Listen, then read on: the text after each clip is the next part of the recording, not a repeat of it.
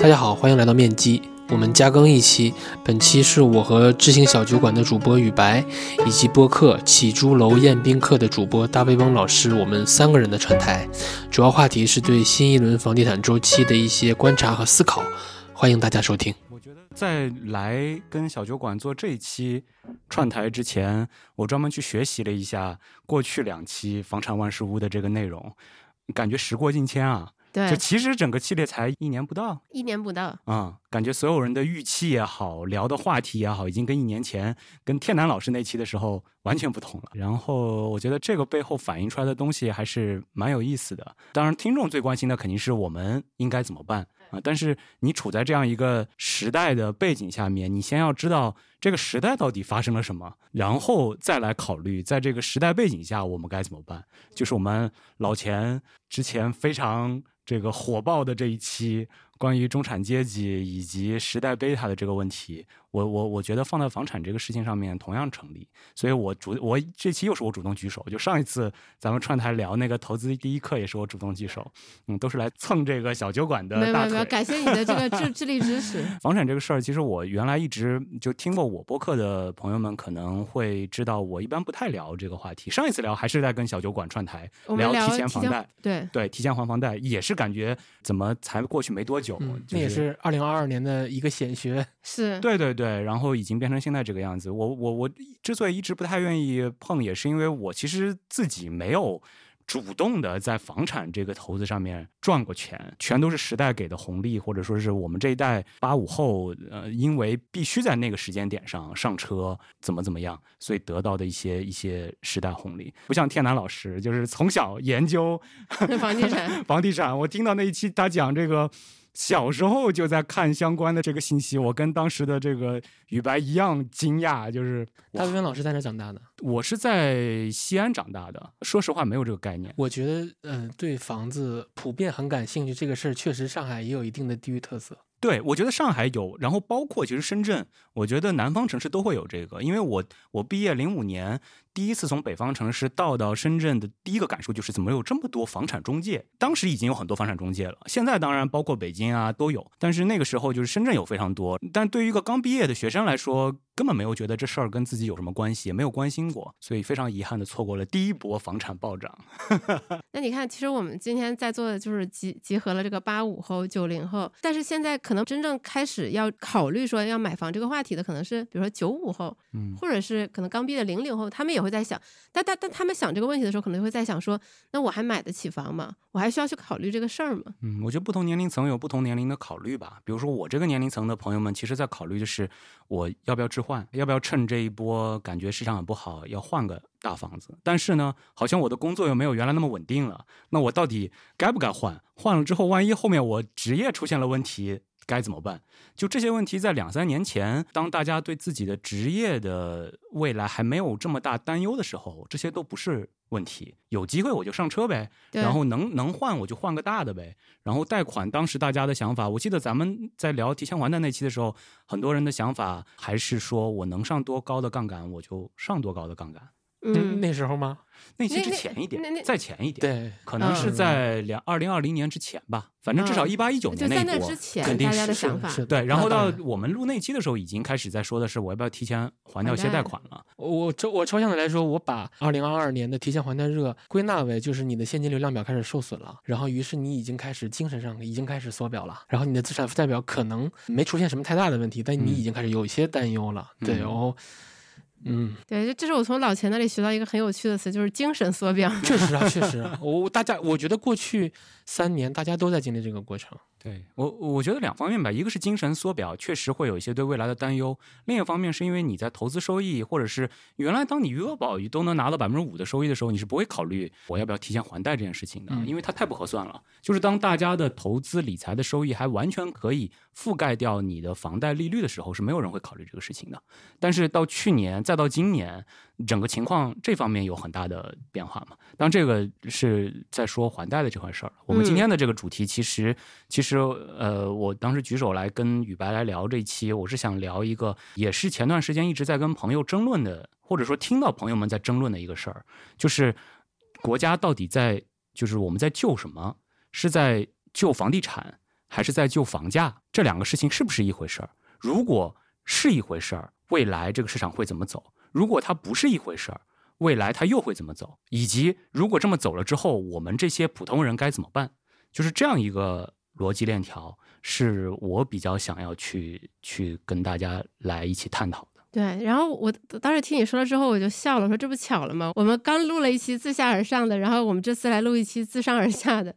对对对，呃，首先因为我个人比较容易自上而下，喜欢先去分析清楚。背后的一些大的背景，然后再来看自己怎么办。另外一方面，我确实认为房地产这个事情，如果你一旦说的比较微观，首先千人千面对吧？每个人你的情况不一样，你你你的自己的按照老钱的说法，你的自己的三张表都不一样，对吧？每个城市又不一样，那这个聊其实挺难聊得下去的。但是呢，你会发现这一波呃房地产行业，不管是它出现一些风险事件，还是呃整个。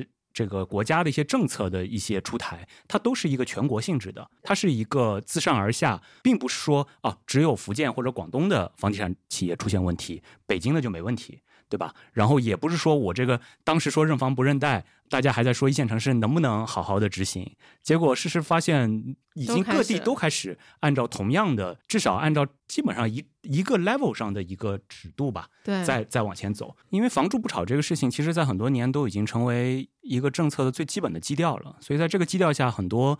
政策是没有办法有空间去调整的，但一旦这个基调现在就是我们已经到了一个房地产市场的一个新阶段的时候，那很多事情就开始可以有一些变化了。所以，我其实想问两位的第一个问题是：你们觉得现在国家在救的是什么？是房地产还是房价？我觉得应该是前者，房地产。因为毕竟，我觉得我肯定是在座里面最外行的外行，但是我的直觉就是从国家的角度来讲，他肯定是想想要救的是这样一整个产业和它相关的所有的链条，嗯，肯定不是我们普通 买房者最在意的东西，嗯，那我同意，我也同意是前者。但为什么他要救房地产呢？因为它关系着一切，房地产关系着一切，嗯。我觉得这个说法还挺挺朴实，但是就是 挺正确。确实，这个单一行业占 GDP 的比重大概是百分之十七嘛。如果我们把上下游产业链都算上的话，你肯定是超过百分之二十五的。你不能说它原来一台发动机，虽然你要切换发动机，但是你也不能否认它的存在。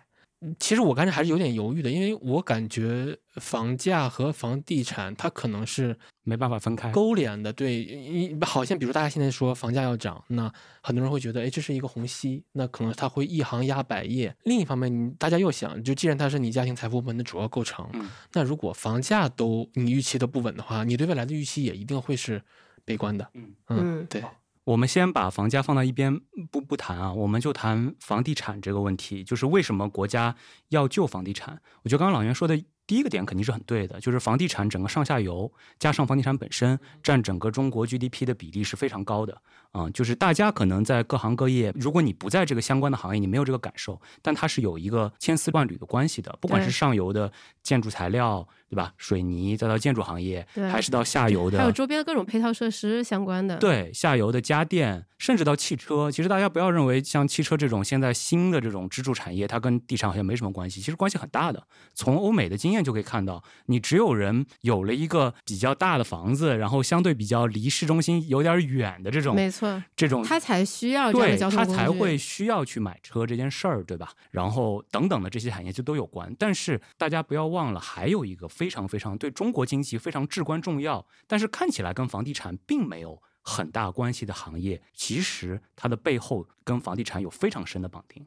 金融嘛，那就是银行。对，说的更加直接一点，就是银行。是的。因为中国的金融资产，因为我刚刚做了一些研究，然后包括看了一些呃人民银行前行前行长这易纲行长的一些一些文章，就讲到中国的金融资产结构，什么样的金融资产占比是多少，它被什么人持有，你就会发现，其实中国的房地产，第一，它本身房地产企业有很多的贷款。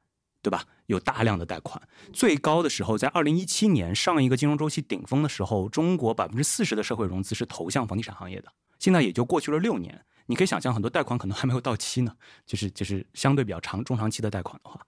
第二就是有大量的房产是作为抵押物在换取新的贷款的，不管是大家普通人手上的房贷，你的房贷其实都是你拿你在拿自己的房产做抵押。对吧？找银行换来的这个贷款，呃，还是这个企业，包括个人的一些信用贷款，其实背后都是房产在做底。所以，房地产这件事情对于中国这样一个以间接融资为核心金融命脉的一个国度来说，至少在现在这个阶段，依然是一个非常非常远远不只是它在 GDP 里面这个所占比例所展现出来的重要性。不只是这一个数字，不只是一个百分之十七或者百分之二十五这样一个数字展现出来的重要性啊！因为银行一旦它在房地产方面的这个呃贷款受损，很可能会影响到它在其他方面的放贷，嗯，包括它自身的这个一些风险事件的发生，所以它其实是勾连了整个中国的经济的。所以，当你看到很多的评论说，为什么中国要去救房地产企业，让这些房地产企业倒闭不就完事儿了吗？那些对吧？那些大鳄们平时赚了那么多钱，嗯呃，干嘛不让他们在这个时候，对吧？吃自己之前埋下来的苦果？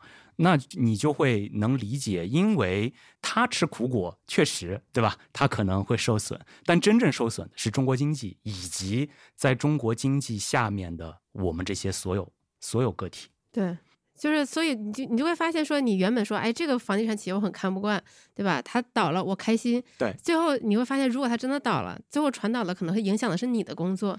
对，也许你可能是在一个非常遥远的城市，比如说你是一个销售，或者是你是一个，比如说公务员，但其实你的工资和你的收入水平，它千丝万缕就是和远处的这样一只蝴蝶的倒塌，它其实是有关联的。对，这就让我想起了零八年美国金融危机的时候，为什么要救那些看起来光鲜亮丽的这个华尔街高管们，救那个银行，对吧？然后雷曼兄弟、呃贝尔斯登这些机构大而不，倒。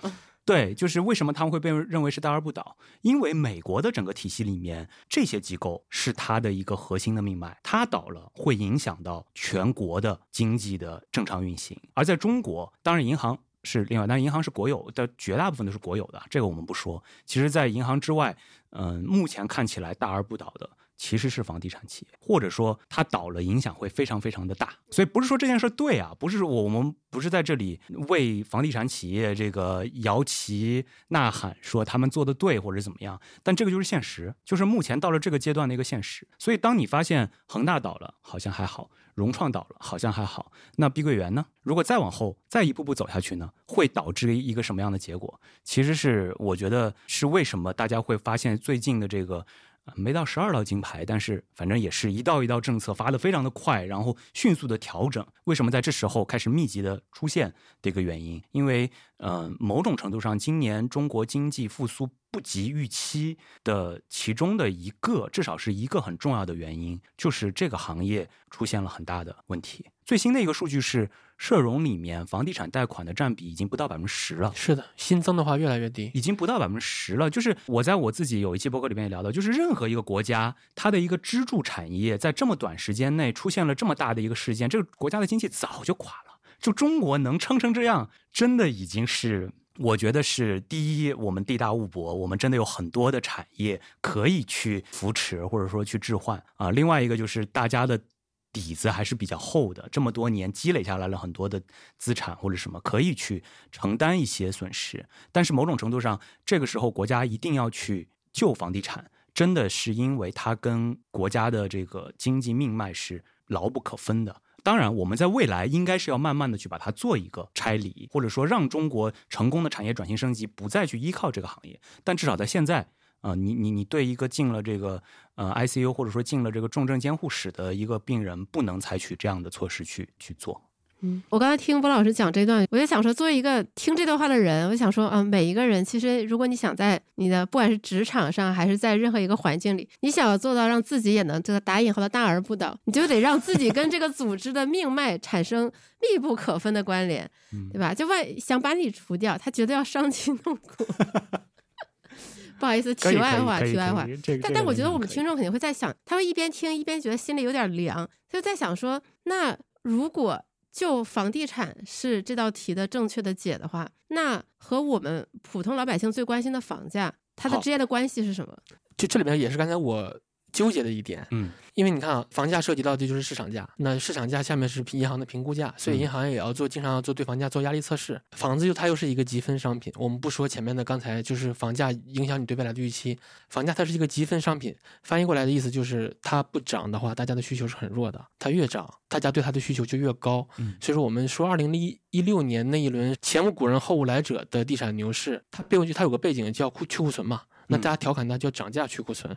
其实基金和股票也是类似的，就是你越涨，大家才越去买。越相信这个逻辑。所以我是觉得房价这个因素呢是要被包含到房地产企业里边去的。嗯，然后这一轮其实我我我一直在想，就是李白可以在那个 show notes 里面给大家放一张，就是居民部门的宏观杠杆率，嗯，大概从二零二零年三月份，其实从一八年就开始稳杠杆了，或者是去杠杆，然后到二零二零年大家说卓有卓有成效，然后又开始小涨了一批，但是到二零二零年 Q 三，它这个数据是每季度披露一次的。二零二零年 Q 三居民部门杠杆率一直稳到了今天，一直稳到了二零二三年的 Q 二。我现在不知道 Q 三是什么样，但我感觉 Q 三可能会稍微起来一点，但也不会太多了。那也就是说，接下来一轮力能刚顶的又是居民部门，那那居民部门能刚的顶，也就是房子，对，然后再一个居民部门宏观杠杆率已经达到了超过百分之六十二，然后城市化率已经超过了百分之六十的这么一个背景下，我相信很多人屁股，包括我自己的，都其实大家的利益相关都在房子上的，再涨其实对很多人都有好处，但是还涨吗？嗯，我不知道。那这一轮我肯定是看多的，但是这一轮之后我会默默的看空了。好，这是我们想聊的第二个问题，就是国家要救房价吗？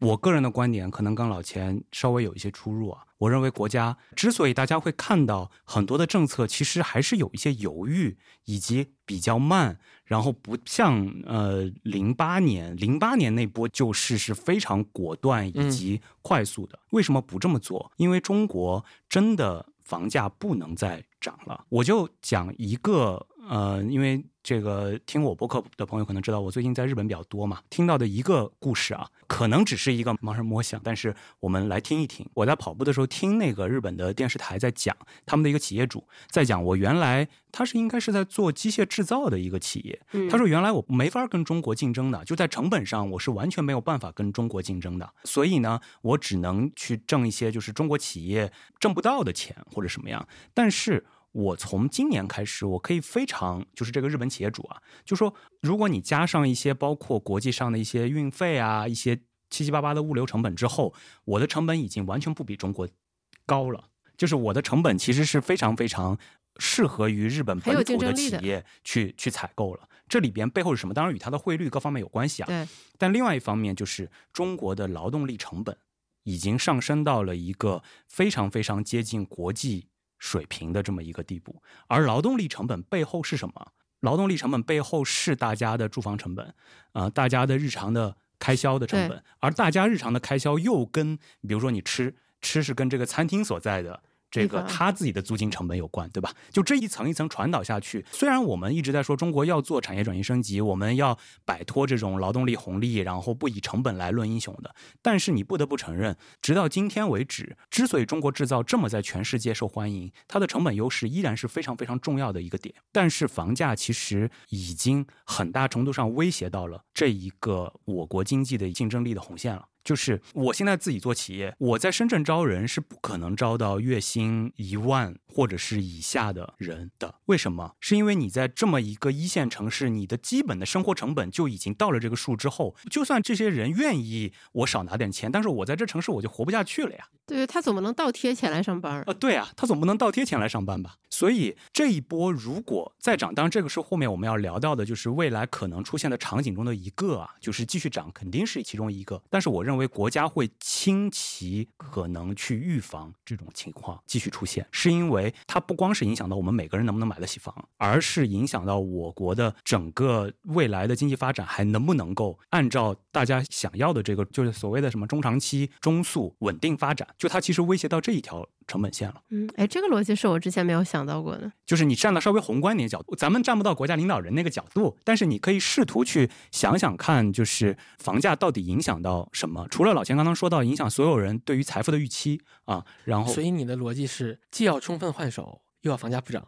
这个就是现在国家想做的事情。啊，我我这个我承认，承认吧但它但它能落地吗？对，，这是一个非常精密的手术。嗯，所以我接下来其实想去，当然可以稍微往后一点，但是想跟大家聊的就是，如果国家想要做到这样，那么未来可能我们会遇到哪几种场景？这几种场景分别的可能性是多少？以及在这样的场景之下，对于我们个人来说，对于我们想要买房的人、想要卖房的人、想要换房的人，应该怎么做？就这个在金融行业里面，就是所谓的我们会设一个基准场景，然后嗯设一个乐观场景，设一个悲观场景，然后分别给一个概率，最后我们算出哪一种场景的可能性最大。因为所有人对于未来都是不可知的，就是你现在告诉大家房价一定涨或者一定不涨，这都是。不是特别特别的靠谱的，对吧？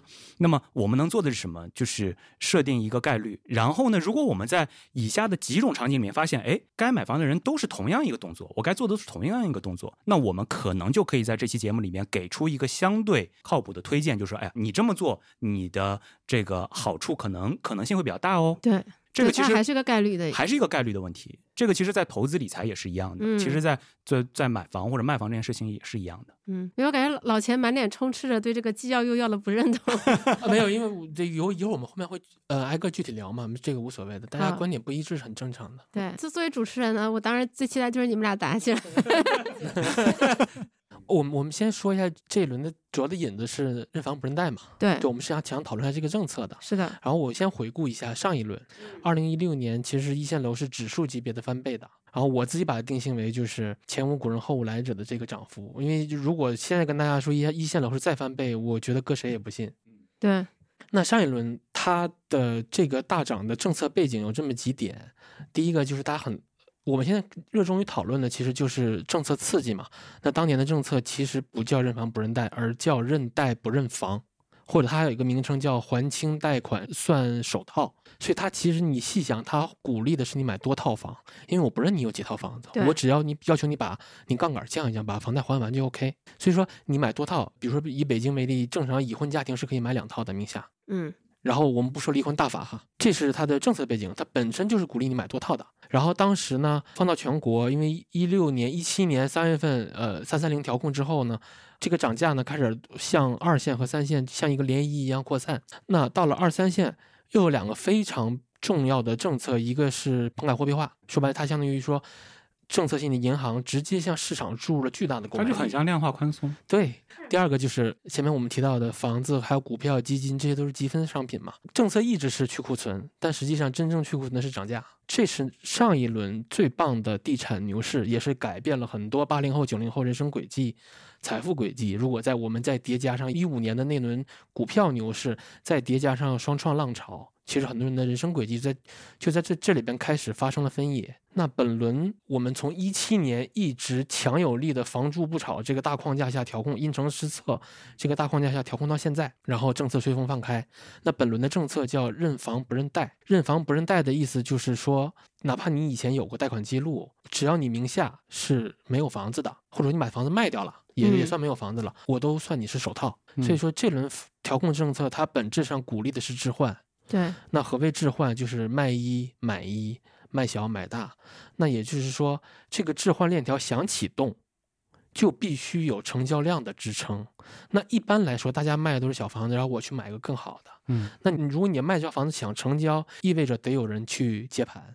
嗯那谁来启动这个所以说链条呢我们要看的就是普遍大家都卖了刚需房，对吧？对，那我们就要看刚需房的接盘侠够不够。嗯然后我前面宇白提到本轮的购房的主力是九五后，大卫文老师今年多少岁？我今年他八五后我八五后理论上，因为一线城市的人均首次购房年龄是三十六岁，啊，这么大吗？对，啊，这我之前是这个数字我还真从三十二岁一直一直爬到了二零二一年之前还不到三十五岁，啊现在是三十六岁。我说九五后是因为就比如说普通大众可能看到这样的政策，嗯第一反应说那可能是那些毕业几年准备结婚的人，理论上应该是他们来买房，但实际上其实不是不。二线城市肯定是要低的，对二线城市可能二十七到三十岁这个区间之内。对，那所以说，其实如果你按照这个年龄去卡的话，本轮购房的主力，我认为是两批人。第一批是八五后到九零后比较靠前的这批人，嗯然后呢，如果我们算，其实用二零二三年，如果我们减去五年社保，比如说你本科毕业，然后再工作个五年，你才在北京有买房资格嘛，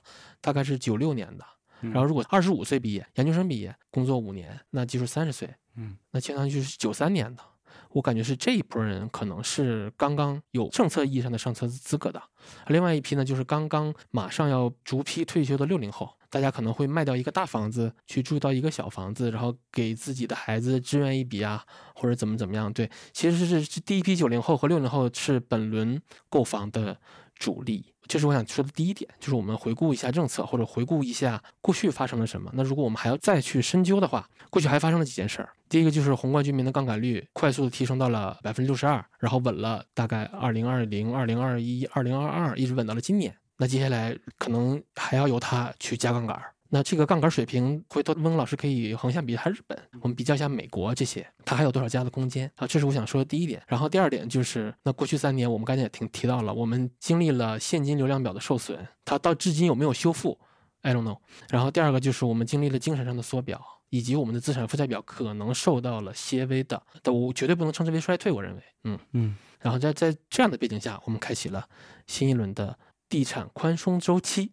嗯，听到这儿，我突然理解了宇白为什么要让我跟老钱来 来录，就是你前面说的，就是我们俩感觉在两两个起点距离三千米，然后现在试图往中间走。对，因为我我在听老钱刚才在说的这一系列逻辑的时候，我就发现确实是我之前没有在用这种逻辑在思考这个问题，然后我也在反思为什么我没有用这种逻辑来思考这个问题呢？哦。是因为在我最早接触及房地产以及进入到这个市场的时候，还不存在什么认房不认贷，连限购都还没有，就是还处在一个完全自由的市场，进入到这样一个领域的这么一个人，所以我的整个逻辑思维框架里边就比较少有这方面的一个考虑。但是我很认同啊，就首先认同就是你既然现在已经有很多，就我感觉就不管是认房不认贷，然后什么限购都属于重重重枷锁，就它架在这个个人。买房者以及房地产行业上面的一重重的枷锁，然后在这些年其实加了很多，对吧？所以你现在说这个问题一定要考虑这些事情。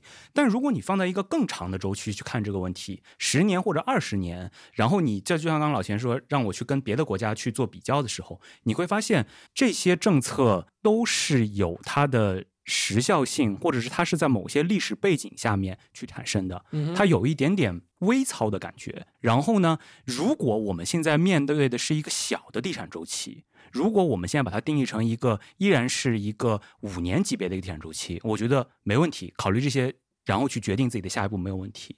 但是如果你把它定义成一个十年甚至三十年周期的一个房地产的一个大周期的变化的话，它一定。跟个别的这些嗯一些约束也好，或者什么也好，就是我们再去看我们该怎么做，可能跟这些关系没有那么大。但是我认同啊，我认同就是嗯，首先一个大周期里面就套着无数的小周期，然后呢，就算比如说股市这两年一直在下跌，但依然会有一些板块表现的不错，对吧？所以呢，就是微操跟宏观视野都有。那宇白把我们俩请过来，就是我们俩反正分跟分别从各自的角度去阐述这个问题。那留给听众的可能是一个比较痛苦的过程，就。是这个怎么去把两两者去结合起来，然后去达成自己的一个。最后的一个选择没关系，我相信我们最后一定会寻找共识的，是吧？对，你们俩一定会在中途相中途相遇的。对对对，所以说回到老老老钱刚才讲的，就是目前进入到一个地产宽松周期这个问题，我觉得首先我们肯定是达成一致的，因为这已经成为一个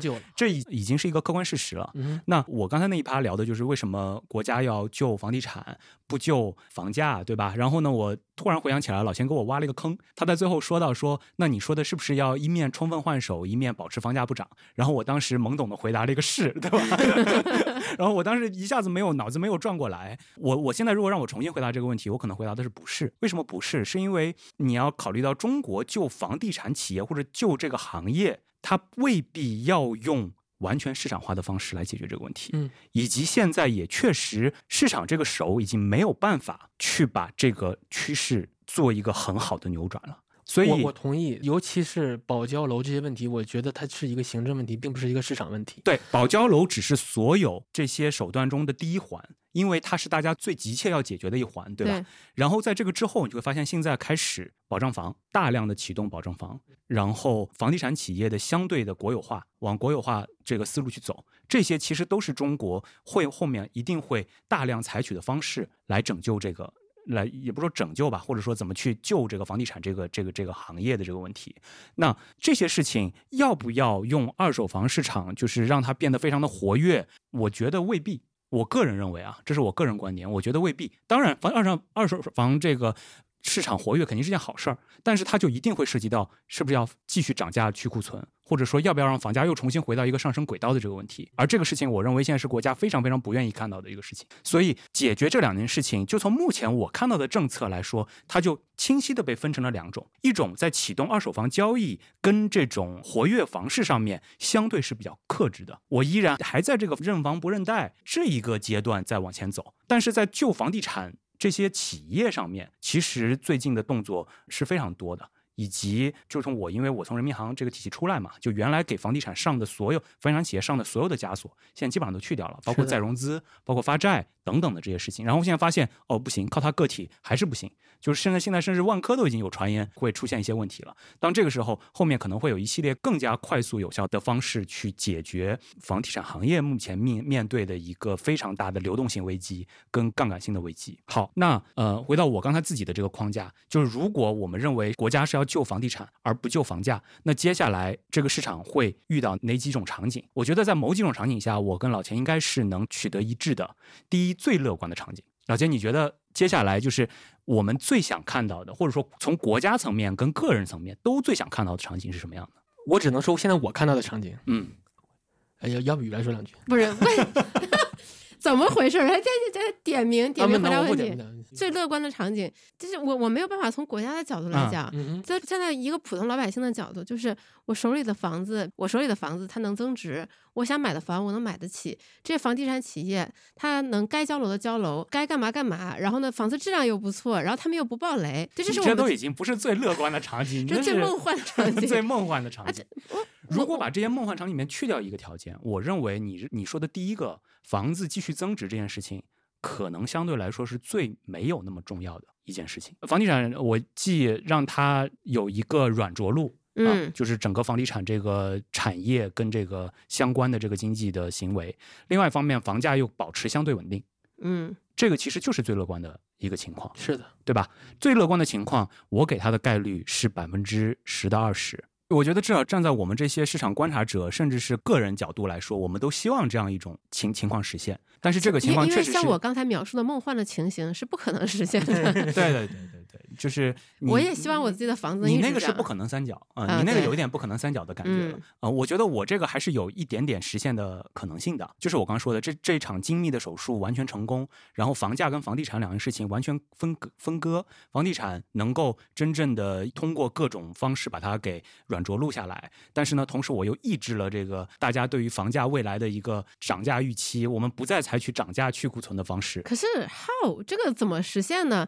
你因为你想，如果房价大家不是看涨的话，那大家为什么去哎一买一卖呢？我我我就我就问一个问题啊，你觉得房价看涨这件事情是所有人就是一直以来的想法吗？这一辈子都是这么想的吗？呃，我觉得我觉得不是这个问题，而是说，如果不是认为。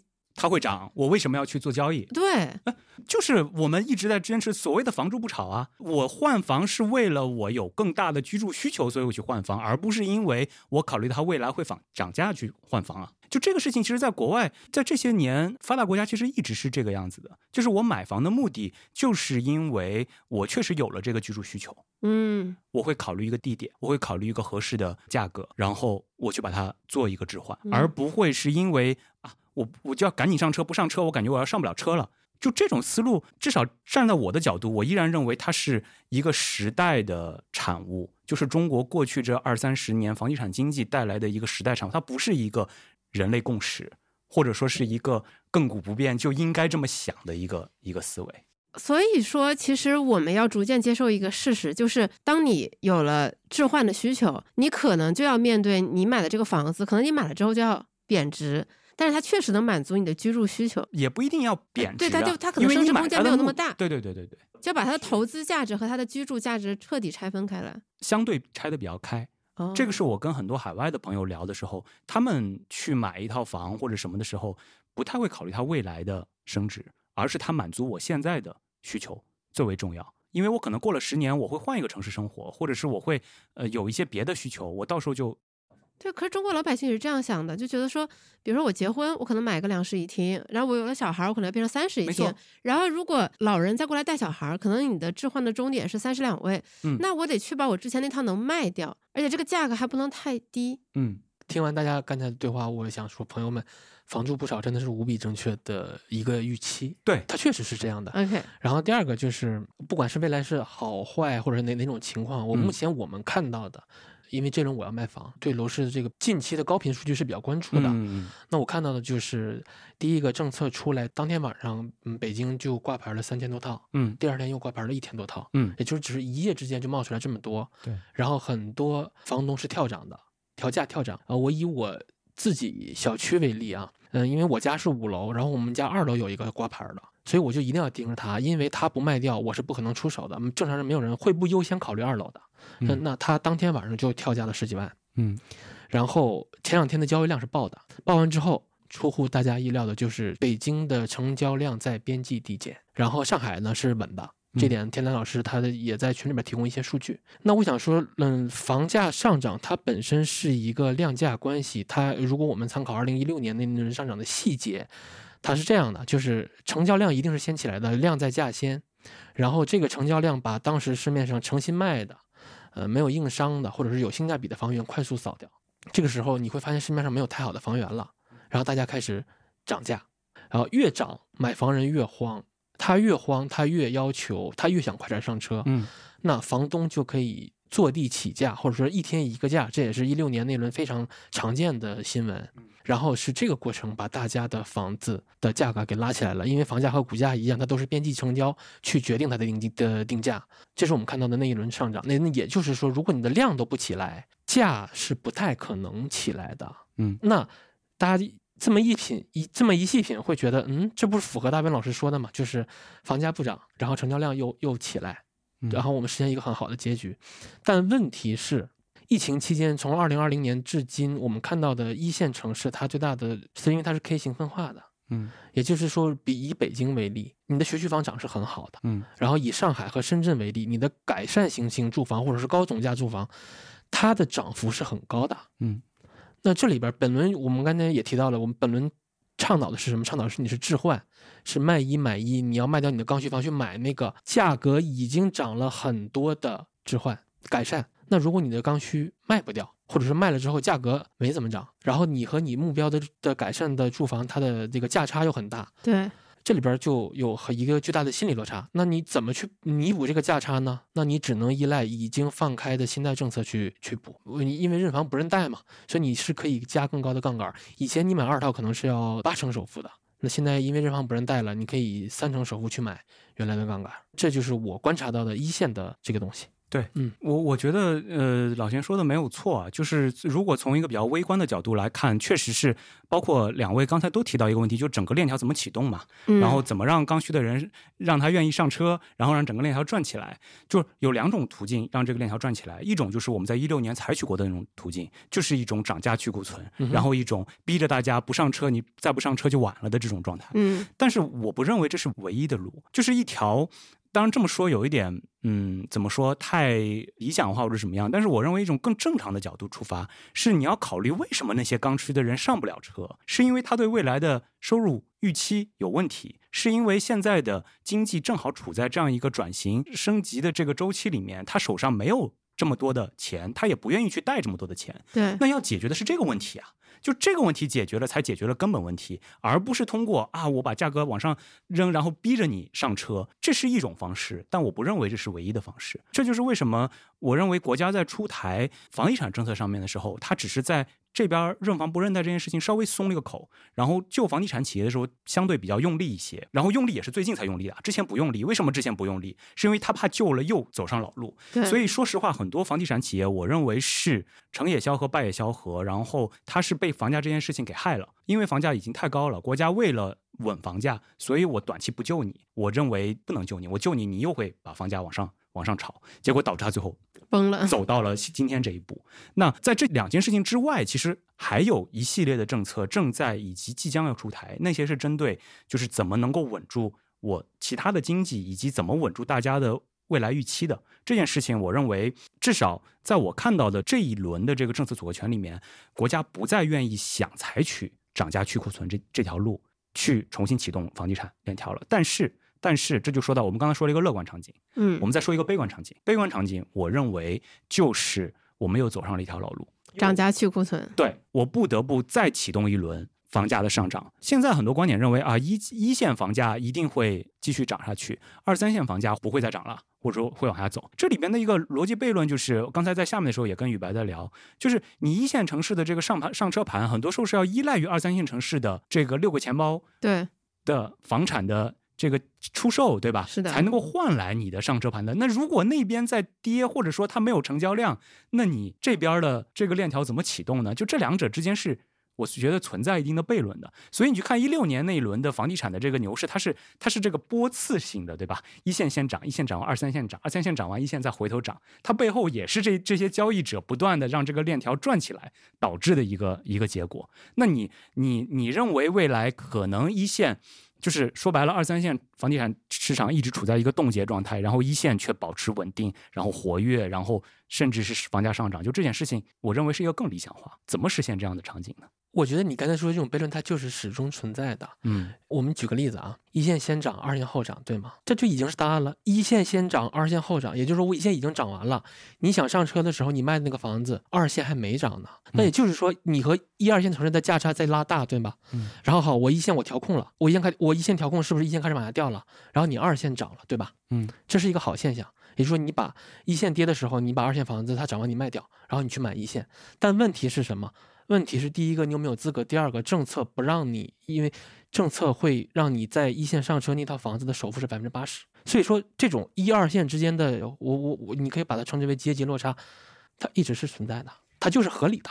呃，所以我才认为现在很多人认为的可以实现的这种所谓的悖论，就是一线涨，二三线不涨，啊，这种是实现不了的这个不可能。对对对对，这个我我我是在反驳这一类观点。OK，对，所以我刚才想说的悲观情景是什么呢？就是大家又迎来了一波，就是这种轮动式上涨，嗯然后继续往上涨。但这个我为什么把它定义成悲观，以及我依然只给它负百分之二十的可能性，是因为在这种情况下面导致的结果就是整个经济的。成本再上一个台阶，就在现在，因为就是你横向看，现在北京、上海本身它的成本确实已经跟国际一线城市是接轨，嗯，对，那你再往上涨，你要涨到香港、苏黎世那个水平，你的竞争力到底在哪里？你经济到底还靠什么来运转？然后你还能不能成功的完成房地产这个产业跟中国经济的一个分离？你只会造成它更加紧密啊！所以我个人是非常非常不愿意，以及认为这种情况在这个周期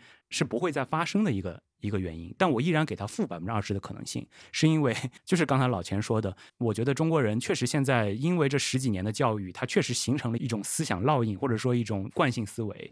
就是我我不上车，就现在最近我不知道大家有没有这个感觉，就是确实来咨询我该不该买房，该不该趁这一轮这个调控周期去买房的，已经又就是又开始起来了，又开始嗯多了，对吧？我相信你二二年问一个人嗯房住不炒，你信不信？他是信的。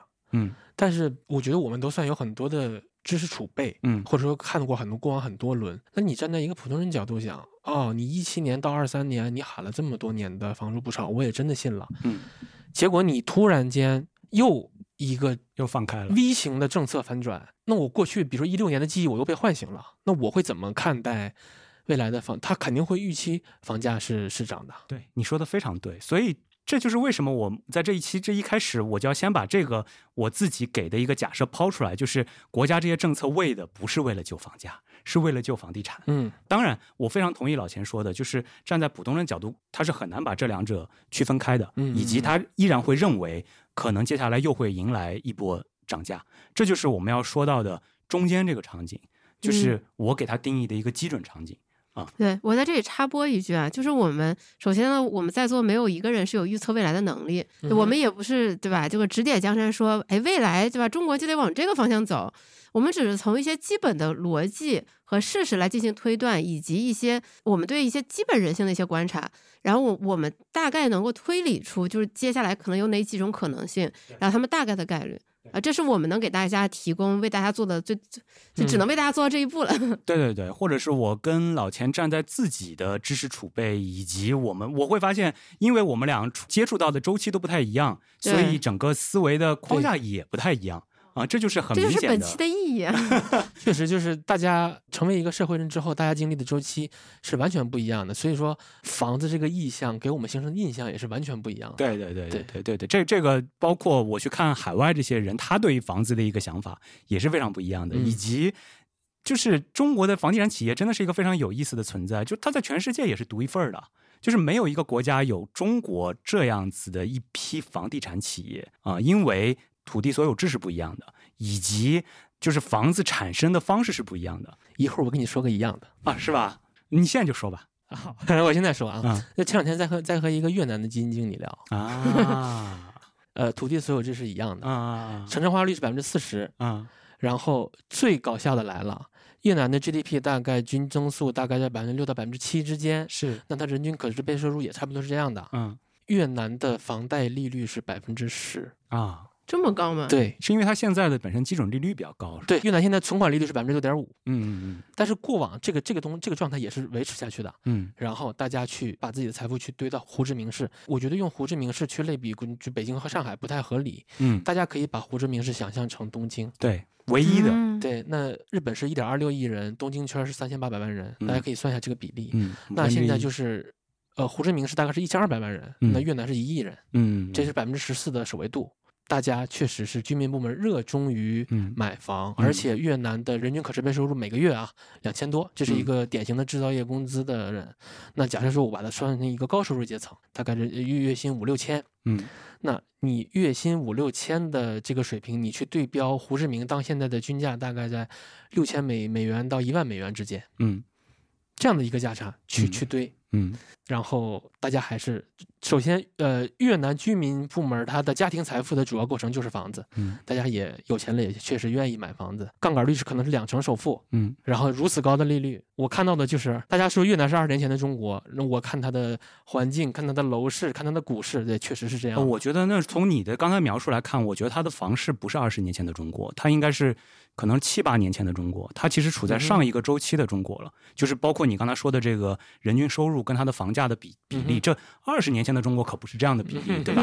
所以，呃，它还有很多外资啊。对对对，因为越南确实是现在包括海外还是有非常多的这种论调比较看好越南，然后呢，就是它跟中国有很多类似的地方，包括你刚刚说的，原来真的还有一个国家跟中国一样，就是这种这种房地产的，但是总体来说还是很少的，对不对？是，就是呃，不是一个主流的，所以中国现在遇到的问题真的是只有中国能解决，因为没有在全世界都找不到一个国家再有。这个相关的经验，就现在一直在跟日本对比。我觉得至少在房地产这件事情上面，完全没有跟日本对比的理由，是因为基于你个人的日本买房心得。不不不，我没有在日本买房啊。但是基于我对日本的一些观察，就是日本当年的泡沫是，首先它是商业地产泡沫，是的。第二，商业地产它是由企业来持有为主的泡沫，就是它的整个逻辑以及它最终的结论，对中国现在是没有任何的帮助的。中国现在的这些房地产企业遇到的困境，也是全世界没有人遇到过的。所以，我觉得中国现在真的在动一场精密的大型手术，然后要完成，同时要完成一场空中加油，就是这个经济。驱动力的转型升级真的是真的是一件超级超级难的事情。好，我们说回来，说回这个基准场景。基准场景就是我认为这一轮房地产企业不太会实现一个很软的着陆。真的，至少你你现在从资本市场的反应来看，没有人相信他们在软着陆，对吧？大家看到都是出清，出清就是彻底出清。然后 PB 就是因为你包括像万科这些龙湖，现在这些地产公司其实是没有出现风险的。嗯，但是市场依然对它给予了一个超级低的估值。就意味着大家认为房地产这波这个行业真的是要完蛋了，打个引号啊，嗯，就是完蛋了。然后呢，呃，未来再用某种方式去重生。我我我觉得这个基准的论调是很可能会发生的啊。那么它一定会不代表本台立场啊。对对对对。然后呢，它对于中国经济的影响是非常深远的。中国经济需要花一段比较长的时间去适应这个新常态。然后去解决这个问题，所以大家不要预期我们在很短时间内能恢复到三五年前的这样的一种状态。那在这三五年里面，该交的楼能交吗？保交楼这个问题，我相信在一线城市和很多二线城市是不太存在的，因为国企要接盘。嗯，一线城市和二线城市，如果你的地块又很好，对，大家知道那个项目的质量，是的，没有人会排斥去接它。是是是，但是三四线城市，如果、啊这就是如果你让他自己凭主观意愿去接，他愿不愿意接？所以这就是一个任务嘛，你不能把它当做是一个就是。什么时候要站出来？这个时候就是国企要站出来的时候。我作为一个在国企待了很多年的人，那为什么这些四大行？当然，在这之前一个月前，没有人认为四大行会主动站出来说：“哎，你不用提交任何的申请，我就直接会把你的房贷利率下降。”没有人会这么认为的。但是就这么做了，为什么？这就是担当啊！这就是在中国这样一个社会上面可能会发生的事情，在任何一个其他的经济体都不会发生。了不起。对，所以我我认为三四线一旦这件事情变成一个任务之后，一定会有人来接这个事情，以及这个事情能被做下去。但是我认同老钱刚刚说的那个问题，包括三四线的保交房，它里边还有很多的问题是什么呢？就它里边复杂的缠绕了很多，包括欠债。包括账务不清，然后包括它的房屋质量，已经建了一半的房屋质量，就是国企在接这个盘之前，它要考虑东西很多。就好像我们这个行业之前包商银行出风险，或者是一些这些中小银行出风险的时候，你要去接这个任务，因为我跟就是他这个工作小组的人有过一些交流，他要处理的事情是非常多的。他在真正接之前，他要花很多的时间理清楚这些。事情，我认为现在处在这样一个阶段，所以说回来，我认为，我认为保交房这件事情最终是能得到一个一个相对比较妥善的一个解决，就好像我个人的这个河南村镇银行的 这个事情，最终也也得到了化解一样，就是放在中国这样一个社会，现在确实是，嗯，还是还是有这个能力去解决这个事情的。但另外一方面，房价我依然持有一个不会上涨。至少不会再出现像一六年到一九年这样子的一种轮次上涨的这么一个观点。我的基本逻辑是：大人，时代不同了，经济发展的周期不同了。就好像为什么中国股市会在零七年出现牛市？你可以通过当时的微观解释，是说啊，资金不断的流入，然后呢，因为涨了，大家不断的开户，然后推起这段牛市。你当然可以从微观这么分析，但如果你抽。拉出来看的话，你会发现是因为中国在九八年到零五年积累了这么多的财富，居民财富也好，企业财富也好，然后它需要通过资本市场体现出来了，然后它正好选择了零七年这个时间点，到了这个时间点，它体现出来了。那么说到房地产，就是一六年到一九年为什么会出现这样子的一个阶段，是因为中国在一六年之前这十年和二十年是居民财富出现一个快速累积。以及上涨的这么一个阶段，那么它一定会到一个时间点，体现在中国人最看重的一类资产上，那就是房地产，对吧？所以什么时候能到 A 股上？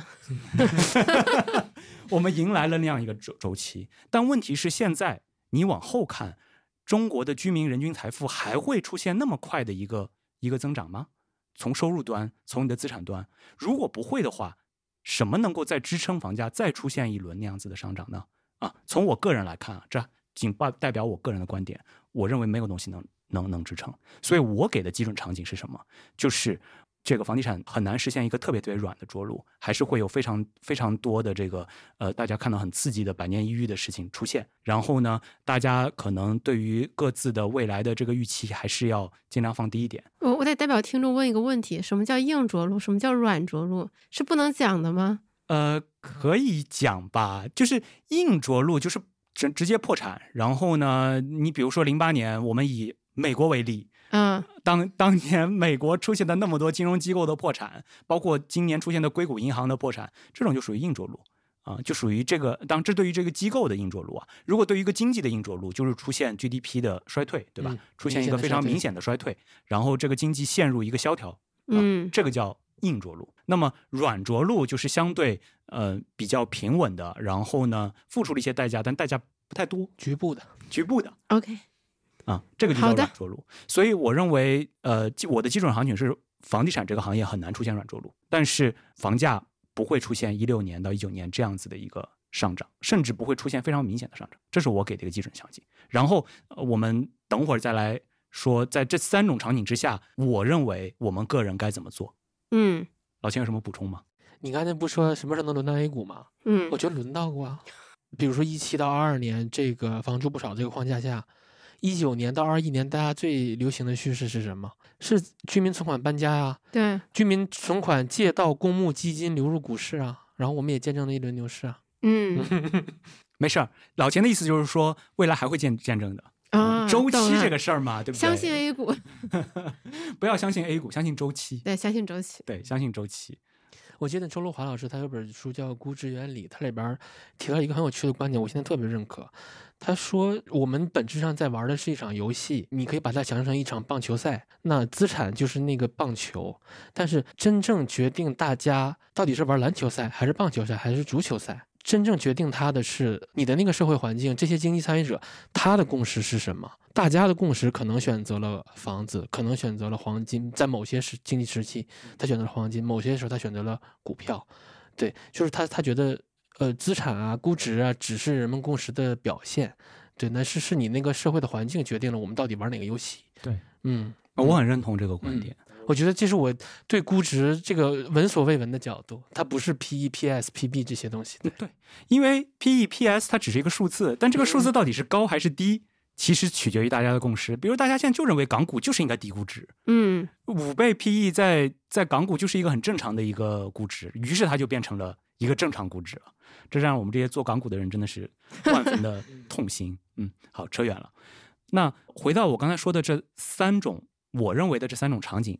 下面，那想问两位一个问题，就是你们认为在这三种场景下面，我们这些如果要买房的人，分别该做什么样的行为？首先来讲，你觉得最差的那种场景，嗯，那肯定是越早买越好。对，赶紧上车。其他两种场景，我觉得如果是自住的话，其实你就是可以慢慢看，我觉得不着急。嗯，而且尤其是如果你是要置换的话，嗯，呃，我因为我相信。百分之九十九的人应该都不是持币待购，嗯，大家都是需要把自己的资产这个腾挪置换，然后成为自己接下来要买的房产。这个不一定，你说，我觉得你这个表述不一定说的是某一个个体，它可能是代表背后的一个家庭。是的，是的，是的，就是呃，也许这个人，比如我们听众自己还没有上车，但是家里有房，对，然后呢，我可以通过卖掉房给这个个体去提供一个资金弹药。是的，嗯，老钱觉得呢？或者是说，就首先我说的这三种场景啊，你不一定认可，这这这是首先的。呃，那没有没有，我我我我认可的，而且我非常期待是第二种。但是我就说，如果我们基于我相信第二种是大家更都希望的这么一个假设，那这个假设下，其实我本轮也有很多自己看看不清的事，我也在观察。嗯，比如说过去这一轮，其实我们在二一年是有一轮地产小牛市的，但是这场地产小牛市里边，刚需房一线城市的刚需房，它的涨幅是很差的。嗯。甚至说，一七年到今年为止，刚需房的涨幅都很差。但是呢，学区房、北京学区房还有些特殊啊，嗯，然后改善型住房，嗯，它的涨幅是很高的。所以我必须要观察本轮，理论上刚需房应该是补涨的，嗯，那如果本轮再不补涨，那我觉得这个共识可能确实就不存在了。那如果不存在的话，首先对一线城市来说，如果你要上车，其实大家大概率都是刚需房。我觉得能在北京上车的也不算普通家庭，但是大部分人也都也都是刚需房。但如果一个刚需房，你的预期是，哎，它不涨了。嗯，然后每年房贷利率可能百分之四加，那你很难受。你还那请问咱们是不是如果未来政策也支持的话，咱们是不是租房更划算？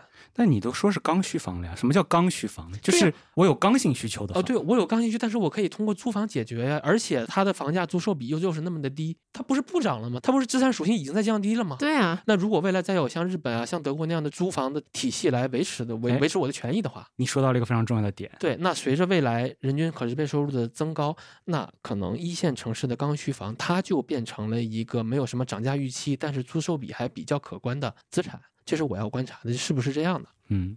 第二个，如果未来刚需房不涨了，那我觉得各位的改善房真的挺爽的，你你们薅到了一波很大的羊毛。那如果没有把刚需这个链条替换掉，那我相信未来改善房它的换手率也会很低。本来一线城市政策调控是常态，它本来政策调控就是为了降低你的换手率。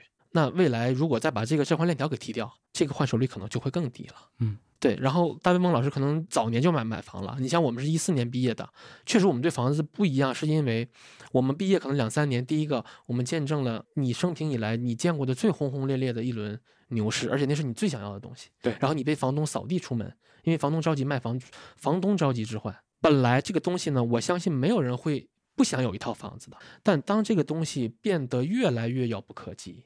当房东的嘴脸越来越可憎，那九五后还愿不愿意去接这个，还愿不愿意认这个共识？嗯，对。那包括你刚才你你也提到了，就是保障房嘛，它确实是一个巨大的利空，因为供给在增加。但是我希望大家如果以后再讨论这个问题，不要泛泛而谈，对你一定要去关注保障房的细节，比如说上海它的保障房，它到底说的是套还是间？那如果说它是间的话，它可不是一个 完整的房子啊。嗯它只是让你住有所居，嗯它可没说居有居者有其屋啊。嗯嗯嗯那如果保障房的供给量真的上来了，首先啊，我认为啊，如果一线城市它的保障房是以间为主体的，嗯这个共识不会很强烈，嗯而且它的数量，我只能说我只能会观察数据。嗯但是如果保障房真的起来了，那一定对刚需房，不管你是是呃市中心的老破小还是近郊的次新，它都是巨大的利空。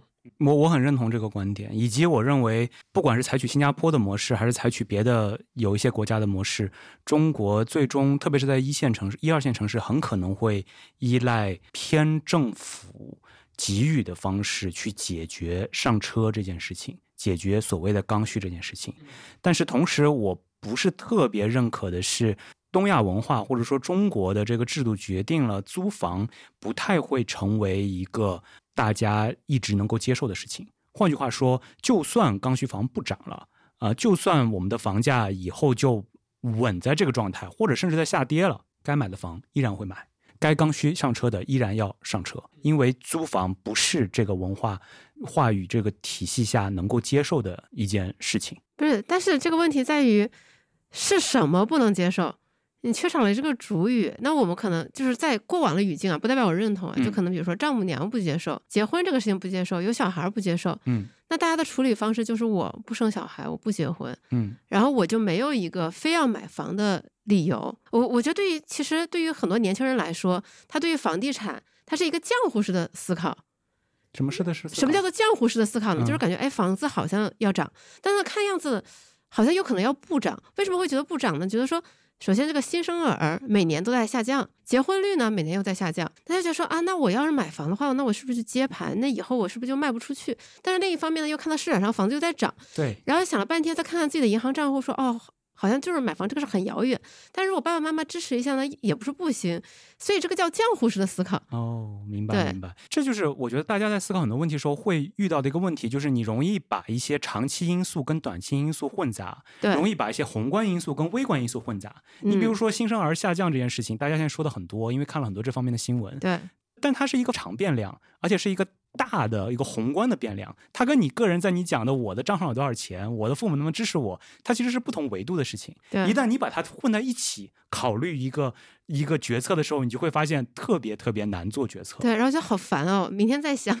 对，但是为什么回到刚才宇白的问题？为什么我我是说租房这件事情，至少在我看到的未来不会成为中国的一个主要的居住方式，还是因为制度问题，然后文化问题，就是它不是一个稳定的一个居住态。就算你不结婚、不生小孩儿，呃，这些不是我们鼓励的啊，但是对对，这不是我们提倡的啊。但现在是一些就是事实客观发生的一些事情。对你依然大家会认为，就像刚才老钱说的，我突然被房东赶出来了，然后我嗯明天房东就说我要卖房了，你必须要搬出去。一旦发生这样的事情，你就会觉得我还是非常的闹心我。还是有一套自己的房子，哪怕它小一点、远一点，哪怕我为了此搬到另外一个城市，我都会要想要在某一个时间点稳定下来。啊，对，但是年轻人就会思考一个问题，就是像像认房不认贷这种政策都等到了，会不会有一天也等到说，就是你作为租客，你的权利能有更好的保障？我以为你说会不会等到放开限购？对 不对？就万一呢，对不对？我嗯我相信租房一定是越来越完善的。嗯但是，但是大卫峰老师的观点就是在东亚这个语境下，就是大家还是会渴望拥有一套自己的房屋。嗯，嗯那，好像也不能说东亚这个语境，因为日本现在好像就已经脱离了这个这个语境了。因因为他们破碎过，对，我觉得跟他们破碎都有你看就好像是比如说啊，放开限购，你也是见过的。对，然后我是觉得这是不可思议的一件事儿。之前我觉得我觉得房子就是一切，嗯但是我相信日本我们这代人，嗯我这代人，嗯，他从小到大见证的是我的父辈是如何被一套房子毁掉了他完整的一生。对对对对对对对，所以大家真的不一样。你说的非常对。嗯，所以为什么日本人对房地产这么不感冒，就是因为他们真的真见证了自己的父辈被房地产给毁毁掉了。不愿意再去而且在这边去置上了还有一个非常反直觉的一点，就是日本居民部门家庭财富它有一个相当大的构成，以及一个非常主流的理财方式，就是存银行。存银行的利率极低，相当于嗯你持有了现金，嗯，但是那是人家那个社会环境下的主流，因为人家是被通长期被通缩的。对嗯，对，就是我我之前那些讲的是，当我们过去这十几年，你存银行就意味着你的缩水，你的资产在不断缩水的时候，你当然不愿意存银行。但如果未来这个共识被打破了，换句话说，十年后的物价如果跟现在一样，如果啊我们都希望这这件发生啊，你就会发现，哎，存银行挺好的，至少它能让我的资产安全，我不会我不会亏钱。对吧？好像扯远了。好，回来拉回来。刚才宇白说了，就是如果作为一个购房者，在我嗯刚才定义的三种场景下面的对，一个一个做法，我认为是非常正确的一个一个选择，就是只有在最悲观那个百分之二十的可能性下，你要快速上车，越快越好，趁着这个宽松期。当然，我觉得这也是现在有一些人的观点吧，就就是房产中介的观点，因为因为因为我有零星去问一下，然后他们就会跟我说：“姐，赶快上车吧，这个要涨。对对对，就是你趁着这个宽松周期，赶紧赶紧上车。但不得不承认啊，就是你在这个时候上车会舒服一点，是因为你就变成了一个买方市场。就刚刚老钱说的，如果你经历过那个房东坐地起价的那个时代，你你你现在就会觉得挺舒服的，就是你还可以去谈谈价，然后呢，房东也不会给你脸色看，他也在急着出手，所以这是刚才说的悲观的这种场景。但是在你的基准场景跟乐观场景下面，你都是有比较游刃有余的时间去看这个事情的，然后去慢慢的去看自己到底什么时候上车。但是跟过去的周期最不同的一点是什么？是我认为在基准跟悲观场景这两个场景下面，你的个人的收入预期跟以前是不一样的。过去、现在银行对于购房者的要求是，你的月还款额不能超过你税前收入的百分之五十五，这是他给你的一条刚性线。然后我我记得啊，我依稀记得，在过去这周期，大家的观点都是卡着这个线来，甚至我要做高我的收入来换取更高的一个贷款额哎，。现在听这个有种有种恍如隔世的感觉恍如隔。世的感觉是吧？那我给的建议就是，基于我刚才给的三种情景下面，就算你要上车，也一定要把这个月还款额往下调，占你现在收入的比例。我个人的建议是调到百分之三十这条线，嗯，再去考虑你能上什么车。你能税前还是税后嗯、税前吧，？OK，税前吧，你要给自己留余量。换句话说，就是就算你现在决定要上车了，也一定要给你自己留出比以前更多的余量啊！我觉得这点我不知道是不是一个主流观点，在我身边是两派争的还挺厉害的啊。就是呃，有人认为既然你要上车，就应该上一个大的。这种观点的持有的一个根本逻辑是原来的认房。认房认贷、认房不认贷之类的这些限购政策导致的，就是我只有一次上车机会，所以我就要一步到位，对对吧？但如果你在我看来，那个事情本身就一个是是一个时代产物，它很可能在未来不会再出现了的话，那么你就没有必要再去做这样一个选择，就我一次要一步到位了。我完全可以跟我当年十五年前的时候一样，就是由小到大，由一人房换成两人房，再换到三人房，有这么一个链条在这里。对，就是好辛苦。呃但是你你想想看你，你每年为了租房搬家，两年搬一次家，三年搬一次家，难道不辛苦吗？也挺辛苦的。所以人的一生，我觉得换过三五个住处很正常吧，就很少有人能从从小到大一直住在一套房里。我以为你要说众生皆苦。没有没有，所以你你你如果从二十岁到五十岁或者到六十岁考虑，在这四五十年的状态中，如果你工作都会换三四份的话，那么你房子换两三个也很正常吧？嗯，至少这是我的呃我的一点看法。老钱觉得呢？我是完全一样的 OK 观点嘛，就是大家哎，我们怎么在什么时候就达成了一致了？对，你们怎么回事？你们怎么吵起来了吗？对，包括我，我过去这么多年也一直在强调那个买房表格的事儿，其实就是算明白，不要再像上一轮那样赶着上车了，嗯不要像一九二一年，哪怕房贷利率百分之五加、百分之六加，你都要去硬上。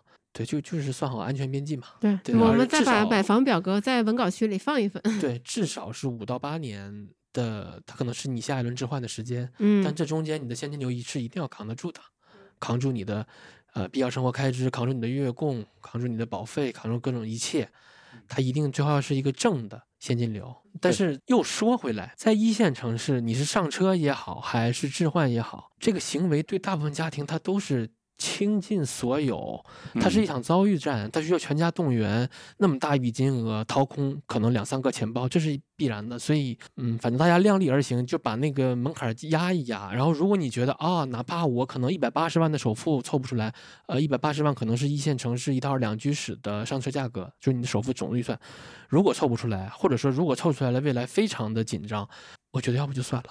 嗯嗯嗯，因为。未来谁都不好说，对吧？你你想想，你过去经历过什么？就为什么我觉得我们最后能够达成一致，然后得出了一个看起来有一点现在大众认同共识的一个结论？但是我前面费了那么多时间去解释我的整套逻辑框架，给了一二三四个场景，在这个之下呢，是我我希望给大家的是，你知道你这个结论从哪里得出来的？对。然后我是一套完全自上而下的。结论，说实话，我离房产市场一直是比较远的，就是没有非常微观的去，就是我只有在自己要切身。说实话，我每次就是这个买房和换房的时候，都只看一套两套房，然后就做决定了啊。就是我，你就是中介最喜欢的那种人，是吧？对吧？我也觉得，甚至我就是上一次这个换房，连实物都没看过，就是因为在疫情期间嘛。然后就是云看房，然后就就决定了。但是我之所以给出这样一套框架，就是我希望帮大家，如果从你如果从自上而下看，从你要考虑房地产本身是中国的一个经济命脉，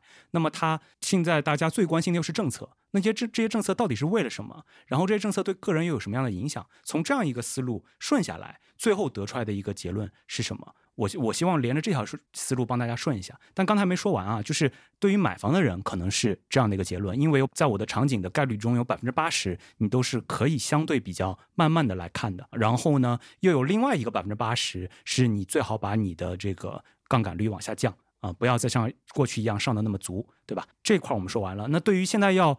卖房的人啊，现在其实我身边啊，我这个年龄段的人又出现了一些，他觉得，哎呀，好像大周期真的要换了，那我是不是应该赶紧把我手上的这个房产给处理掉？等等的，也有这样这样的一些。我感觉我周边准备卖房的声音是比买房的要多的，是吧？对对。那对于这些人，你再套到这三个场景里面，你应该怎么做呢？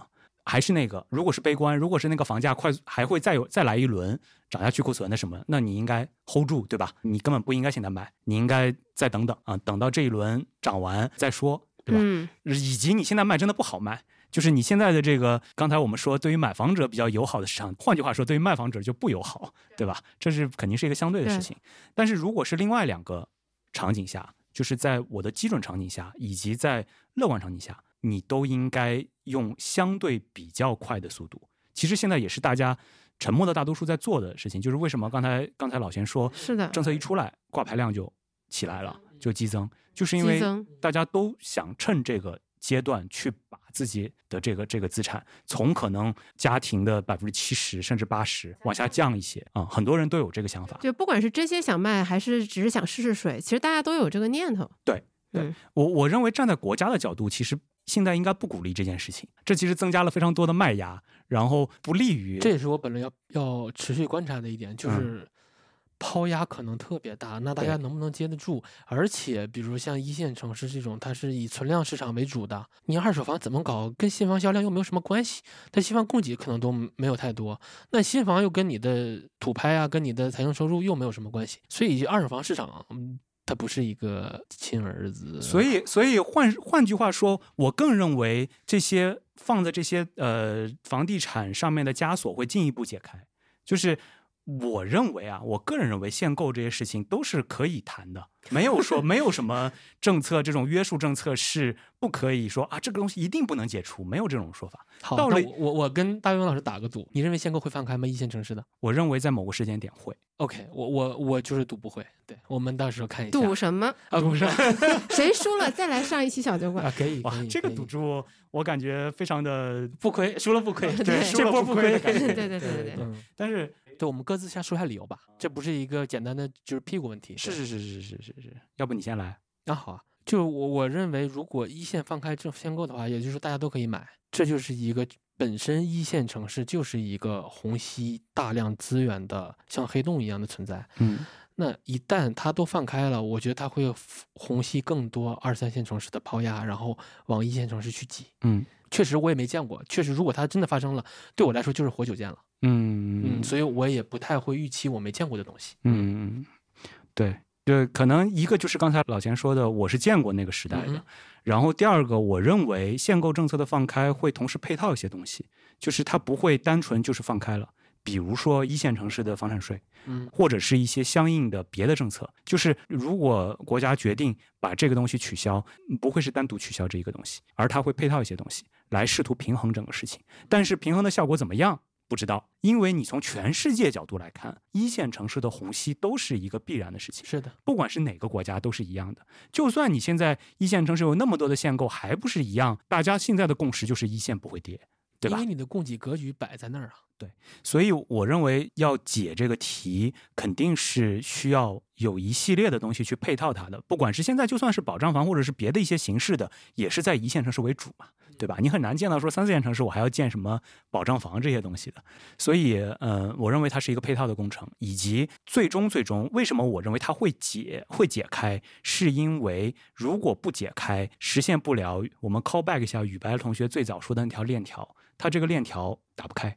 嗯就是你没有足够多的人愿意去接这个刚需盘。好，那我就是我就是觉得，如果放开了，那嗯大家就等着情况三吧。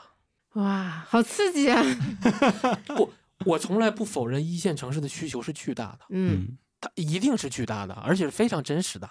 我且不说刚需了，大家置换都压抑了多少年了？那如果再进一步放开，这这这是一个怎样的需求？我这波占情况三一定太大了。二线城市的小富豪那可不少啊，谁嗯谁谁又不是傻子？谁谁还判断不出来资资产质量呢？谁不希望自己的下一代去大城市发展呢？但是我认为中国现在一个非常好的情况，比起很多国家，就是我们的所谓一线、二线城市的概念正在模糊化。就是放在十年前，我不认为杭州、成都这些城市可以跟北京、上海匹敌，但是放在今天，我认为从至少从居民的生活生活的品质没有什么太大的区别。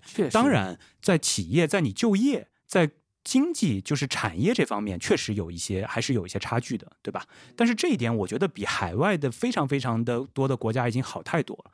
可能除了美国啊、我能想到的只有美国拥有一堆的城市，就是你能想到的有各自的特色的。除此之外，所有大部分我见过的国家，欧洲的也好，亚洲的也好，每个国家就那么两三个明星城市，其他的基本上都是对，因为它就是中国的一个省嘛。啥都没有了。对啊，哪怕大一点的，俄罗斯也挺大的呀，那它也就那么两三个城市嘛，对吧？然后，所以从这句话为什么要说这个呢？就是我认为，为什么我对一线城市的虹吸没有那么那么担心，是因为这个共识在我的观察里，最近十年是在被打破的。就是我一定要在一线城市生活，就这事儿，在我那个年说的好像我有多老一样，但是至少我觉得在在一些年前，就是我记得第一财经原来一直在出，现在应该也在出新一线，他们每年会评一个新一线城市啊、的这么一个一个一个评选，就是在过去去一线生活是很多很多行业的人必然的一个选择，但是这个共识在打破，在打破的一个好处就是因为供供给。和需求会相对的有一个平衡，就是我我可以去杭州，我可以去成都，可以去很多厦门这些城市去生活。那么未来还会不会有这么大的就是限购取消后的虹吸效应？我觉得可能中国也会等到这么一个时机，就是当然从这点上我是比较乐观的那一派啊，就是到那个时候，等他打开一级一线限购的时候，可能很多人说，切切我为什么要去北京、上海有什么好的？我觉得我在我的城市挺好的。对，杭州挺好的，成都挺好的，武汉挺好的。对嗯你人可以不过去啊，关键是。嗯，那那就又说回来了，我怎么会限制一些外地的人？我纯粹是为了投资去一线城市去去置房。这里边你通过一些持有的一些税费也好，或者是一些相关的一些内容也好，是可以平衡这个事情的。所以为什么上海最早实实这个实施房产税？对对吧？直到现在为止，这个也没有说取消嘛，对对吧？我觉得也是这个原因，就是呃，房住不炒这个事儿，就算这一轮这个政策出台之后，依然是我国的一个基本的论调。这个是我最早说的，就是我认为不救房价以及中国经济命脉所决定的这么一个事情。我们可以看看嘛，就这个赌对我们是成立的，嗯，以及我们可以我我我不站边啊，但是我我就会在想，一个生活在成都的人，假如他手里比如有真的像就是一个成都一个小富豪，有几千万流动性很强的资产，那他会想说，我在成都买一套特别好的房子和去上海买一套房，他他真的会在过去的十几年前，这个答案一定是去北上广买，就是最典型的例子就是山西的煤老板。嗯，北京的大量的房子是被山西人持有的，为什么？就是因为他们有钱之后，他们决定来北京买房。但这个共识就是在下一个周期还会不会存在？对，我觉得这个东西我会有点困惑，但是我不选边站，毕竟不管你们谁输谁赢，我都，对吧？开开赌场的永远不亏。这样一个等价关系，就是一个强二线城市它的改善房，它它的总价啊，可能一到一点五套，约等于一线城市的一个刚需上车盘，两居室。嗯，差不多就是这样。其实，其实还我还我觉得听众肯定还有另外一个问题，就是你们聊了这么多这么久，一直在聊这个超一线的事情，那就是二三线甚至是更低线城市，那买房有没有一些不一样的需要考虑的地方？啊，目前来看，二线城市它的新房主力供应面积段全部都是改善房，嗯，全部都是大面，都在一百平以上，普遍在一百二。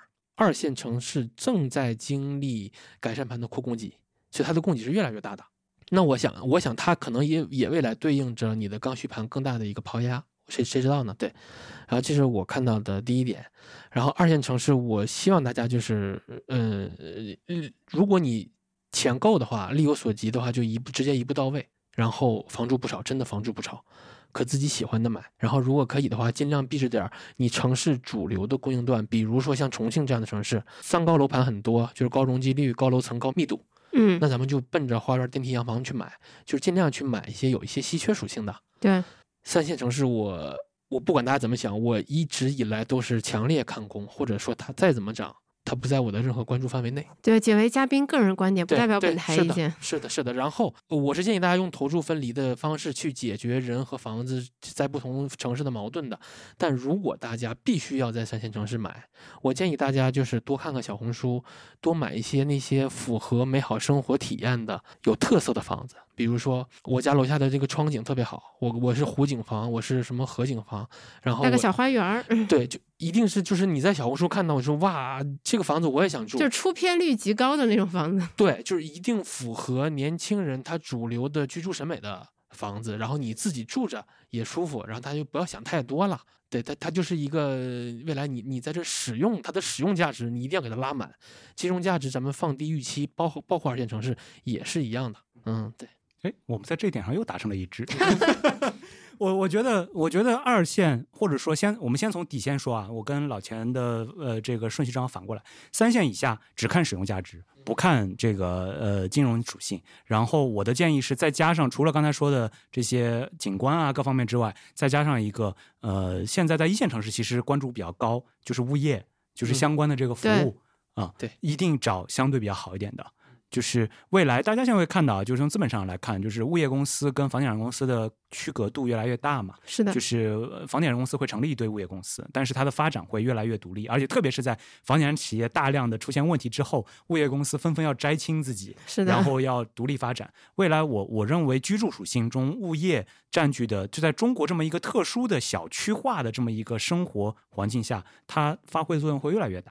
啊，那一线城市现在很多人会关注物业，是因为物业越好，我的房价这个能够保持的越好，对吧？很多老一辈人会觉得物业是成本，但不是，物业费是保障，真的是你的。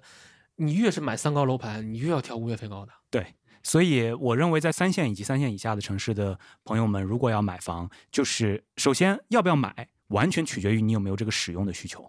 其次，如果要买，那就去买使用价值最高的，然后性价比相对最高的。这么这么一些楼盘，那么对于二线来说，我个人的观点其实跟老钱基本一致，就是其实跟一线不同的是，你尽量的一步到位一些。第一，二价我认为它会出现一个根据各自城市，比如说现在其实城市与城市之间区别又很大，因为二线里面经济好与坏的城市的这个区隔度越来越越来越大。那么在这样的一个背景下面，就是你尽量去选择。首先，你自己生活的这个城市，你不要再考虑去别的二线城市去买房。其次，使用使用价值考虑的更多一些。对。另外，你考虑到二线城市的整个交易量未来可能会比一线城市低很多。就像港股，港股只有头上的那三十个公司交易量极为活跃，剩下的公司成交量很低啊。未来二三线城市就是说它交易量很低的情况下，你想换一套房是很难的。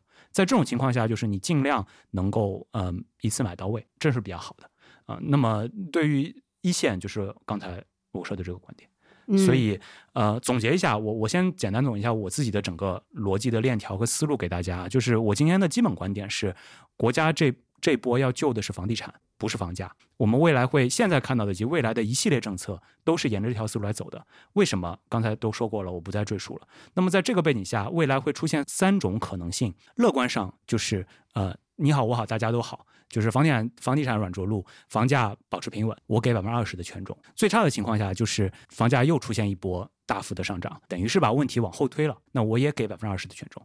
那么基准场景其实是房地产这个行业会出现一定程度上的风险，呃，现在其实已经出现了，可能比现在风险更大一些。然后这个会对中国的经济造成比较大的压力啊。那么大家对于未来呃上杠杆的这个幅度一定要这个把握好，慎之又慎。对，但同时我对房价本身并不持有一个它还会上涨，因为国家对于抑制房价这个事，就房地产都出这么多问题了，它依然小步在往前走的原因，就是因为它就是怕房价再出现一轮上涨，这个会对中国的经济竞争力产生非常非常大的问题。那么在这三种情况下，分别给出的建议，对于买房的人来说，你尽量的去可以有一定的。时间去给你去挑选，不用那么急着去上车。我个人的观点是不用那么急着上车。